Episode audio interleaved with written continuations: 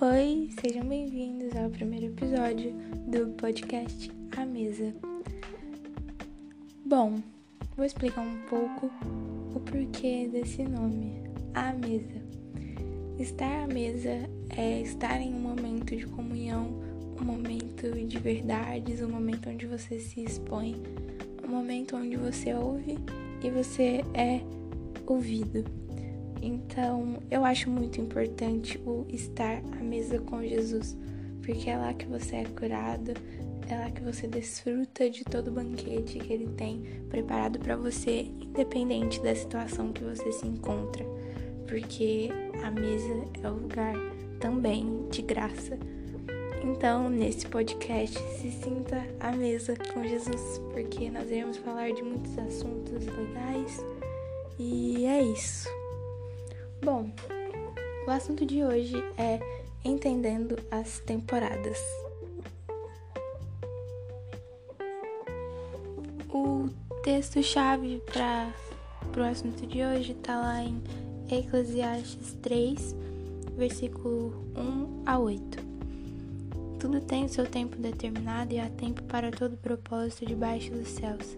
Há tempo de nascer, tempo de morrer, tempo de plantar, tempo de arrancar o que se plantou tempo de matar, tempo de curar, tempo de derrubar e tempo de construir, tempo de chorar, tempo de rir, tempo de prantear, tempo de saltar de alegria, tempo de espalhar pedras, tempo de ajuntar pedras, tempo de abraçar, tempo de deixar de abraçar, tempo de procurar, tempo de perder, tempo de guardar e tempo de jogar fora, tempo de ficar calado, tempo de ficar calado e tempo de falar, tempo de amar, tempo de odiar tempo de guerra e tempo de paz. Hoje eu vou falar sobre quatro tempos aqui, que foi o que o Espírito Santo colocou no meu coração.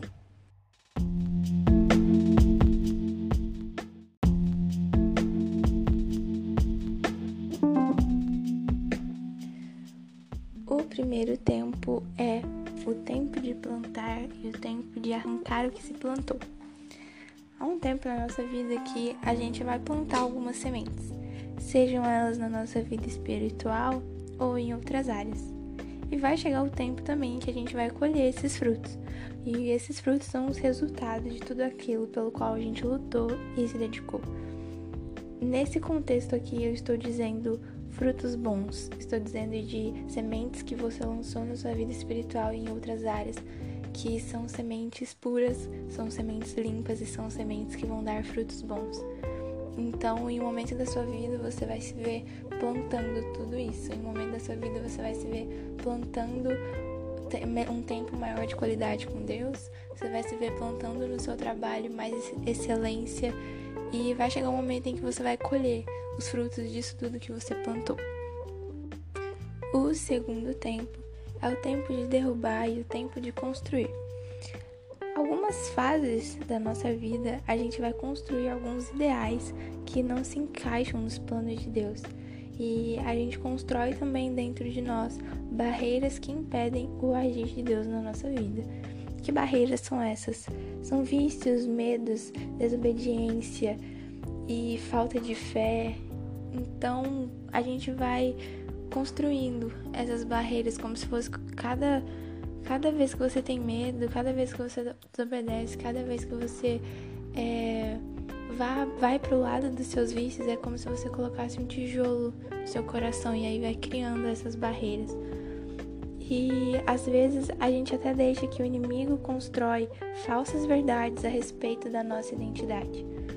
E a gente vai construindo tudo isso, sabe? E aí vai chegar um tempo em que você vai se ver na obrigação de derrubar todas essas barreiras e todas essas coisas que você construiu anteriormente, para que então você possa dar lugar para as obras que Deus vai começar a, fazer dentro de você. E derrubar essas barreiras que você construiu é o primeiro passo para que Deus construa uma mentalidade alinhada com a dele e uma identidade firmada no seu amor e na sua paternidade. O terceiro tempo é o tempo de prantear e o tempo de dançar ou saltar de alegria. É, eu costumo pensar que sem choro não há alegria pela manhã. Sem um choro a noite anterior não vai haver uma alegria pela manhã. Então, o choro, ele te leva a olhar para o céu e a enxergar que só existe uma pessoa, uma única pessoa que é capaz de entender o que as suas lágrimas estão dizendo. Quando você chora, você meio que perde suas forças. Então, você olha para o céu, olha para o único que pode te dar força, o único que pode entender aquilo que as suas lágrimas estão querendo dizer.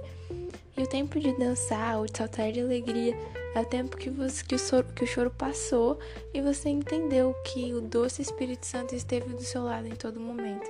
O tempo de dançar é o tempo que você vê que você foi guiado por Deus em todo momento do seu choro. O tempo de saltar de alegria é o tempo que você percebe que nada vai te afastar do amor de Deus. O quarto tempo é o tempo de ficar calado e o tempo de falar. Eu gosto de entender que essa temporada é como o tempo de se esconder em Deus, de se aprofundar nas Escrituras, de entender o coração de Deus e de compreender quem você é e o que o Pai quer de você naquele tempo. Então, o tempo de ficar calado é o tempo que você se retém para Deus, é o tempo que você, sabe, se permite ser construído nele, se permite ser fundamentado e consolidado nele, se permite ser enraizado naquilo que ele diz. E o tempo de falar é o tempo que você está pronto para cumprir o seu propósito fora da sua zona de conforto, fora da sua casa, fora de onde você tá agora, sabe? O tempo de falar é o tempo que você vai contar sobre tudo aquilo que você aprendeu enquanto estava escondido em Deus. Então, o seu tempo de falar, quando ele chegar, é o tempo que você vai abrir sua boca. E aí o Espírito Santo vai falar através de você sobre tudo aquilo que você viveu, sobre toda a autoridade que você recebeu naquele tempo que você estava escondido. E para finalizar esse episódio, em Eclesiastes 8:5 diz que e o coração do sábio conhece o tempo e o modo certo de agir.